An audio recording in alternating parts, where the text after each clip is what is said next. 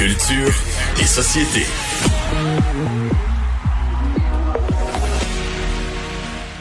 Bonjour Anaïs. Allô Mario. Et tu commences en nous parlant des Foo Fighters. Hey, je vais même commencer avec Diana Ross, Mario, parce que ça, là, moi, c'est vraiment une de mes grosses nouvelles, bonnes nouvelles du jour. Diana Ross qui revient à 77 ans, imagine-toi, avec un album, 25e album studio. Ça fait 15 ans, Mario, qu'on n'a pas entendu du nouveau matériel de Diana Ross. Donc, on a eu euh, d'autres albums où elle reprenait euh, ses plus grands succès, notamment l'album I Love You. Mais là, là, c'est 13 chansons que du nouveau matériel. On, je t'amène dans les années 70-80. Écoute ça, voici Thank You.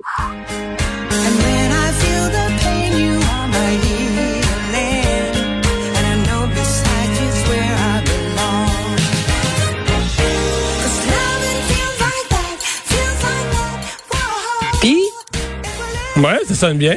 T'embarques-tu, toi, mettons, là, au chalet, là, je sais que les vacances s'approchent. Est-ce que c'est le genre de musique qui peut jouer ou pas tant? Oui, ça pourrait, ça pourrait, ça pourrait. Le tout l'été, surtout l'été. Un petit dimanche après-midi, là, sur le quai, là, ça se prend bien. Ouais, ouais, ouais, n'importe quand.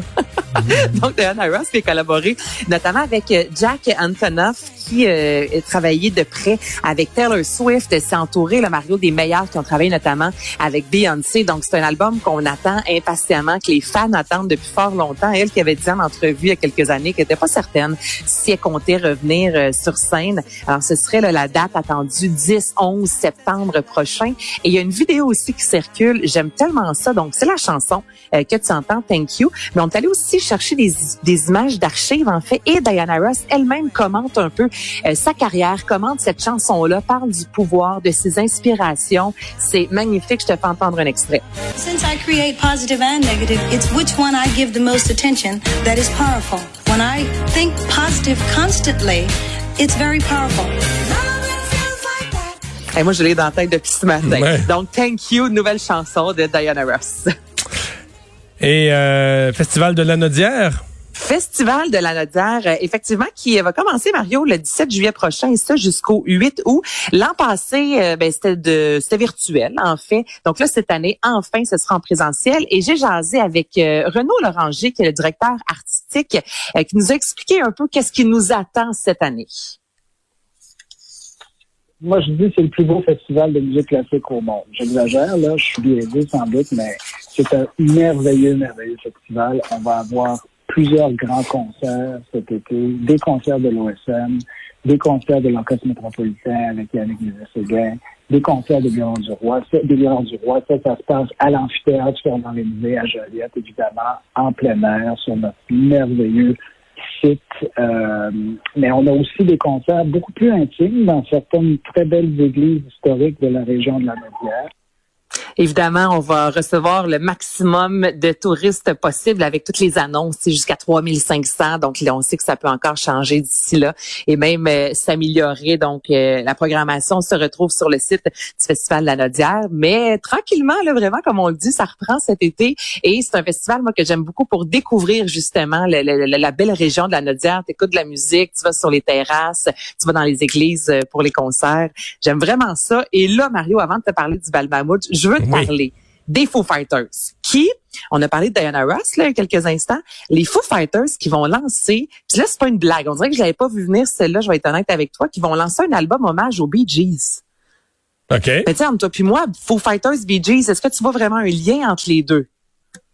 Non, ben... Ben, ça brasse, là, les Foo Fighters. On va se rappeler euh, Dave Grohl qui était avant avec Nirvana. Non, non, on n'est pas dans la même, euh, on n'est pas dans la même gamme, mais c'est quand même à la mode là, de reprendre d'autres tonalités de musique ou d'autres rythmes de musique puis de les adapter.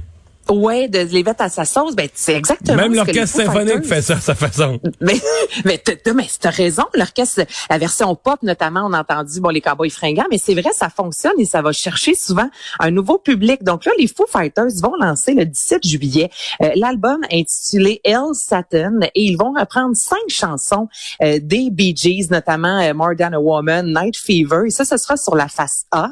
Le 17 juillet, c'est la journée euh, des disquaires indépendants. Donc le but, Mario, de sortir cet album-là, c'est d'inciter les gens à tout d'abord sortir de la maison et à acheter encore une fois des albums dans des endroits, justement, les quelques disquaires indépendants là, qui ont réussi à survivre depuis le début de la pandémie. Donc, sur la face A, on rend hommage aux Bee Gees. Sur la face B, on reprend euh, des versions euh, en direct, soit live des Foo Fighters. Et là, je vais vous faire entendre un extrait un peu de, de ça sonne comment, les Foo Fighters qui reprennent les Bee Gees.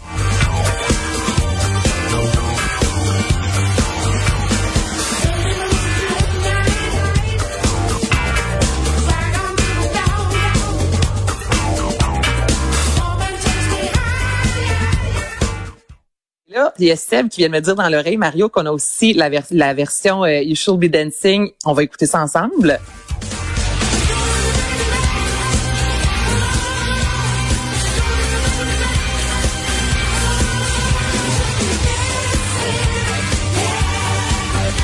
Mais c'est bon, Mario. Oui. Oui. Il y a juste Oui. un petit peu plus de Mais est-ce que tu aurais su que c'était les Foo Fighters si, si on te l'avait pas... C'est ça que je suis curieux? Euh, c'est moi, j'aurais pas, honnêtement, j'aurais jamais reconnu Dave Grohl, euh, la, la voix de Dave Grohl. euh, Je, je fais pas comme, oh mon Dieu, oui, ça sonne Foo Fighters. Là. Je, j'aurais jamais reconnu euh, du tout. D'après Sébastien, c'est le drummer qui chante. Ah ben ça se peut. Penses-tu? Mais là, je peux pas m'avancer. Là. Je suis en Ben, je peux pas de mes m'avancer, Mario, moi non plus. Moi, j'ai l'audio. J'ai pas la, la vidéo, j'ai juste l'audio. Parce que je suis pas certaine que Dave Grohl chante aussi Et que ouais. ça. Et finalement, un mot sur le bal euh, mammouth. euh, Ben là, c'est ce soir. Ça fait Oui. des mois qu'on en parle. Euh, dernière journée, évidemment, pour les étudiants. Donc, à 20h, Télé-Québec, deuxième édition. Encore une fois, animée par Sarah-Jeanne Labrosse, Pierre-Luc Funk, une, euh, environ là, 35 personnalités. Émilie Brière, Simon Bouliris, Patrick Sénécal, Safia Nolin. Euh, 19h30 sur la page Instagram. Il y aura aussi l'avant-balle. Là, là, dehors, en plus, c'est de la grisaille. Je souhaite tellement un peu, euh, une belle soirée dégagée là, pour que les étudiants puissent célébrer à l'extérieur. C'est ce qui me semble que qu'ils méritent, hein, non? Oui, je pense qu'on mériterait ça. Mais Oui, on, mériterait, on mériterait qu'il n'y ait pas de pluie. Alors là, ce soir, c'est le bal mammouth pour tous les étudiants de secondaire 5 qui terminent le secondaire aujourd'hui. Anaïs, merci beaucoup. Hey, salut! Au revoir, bon été.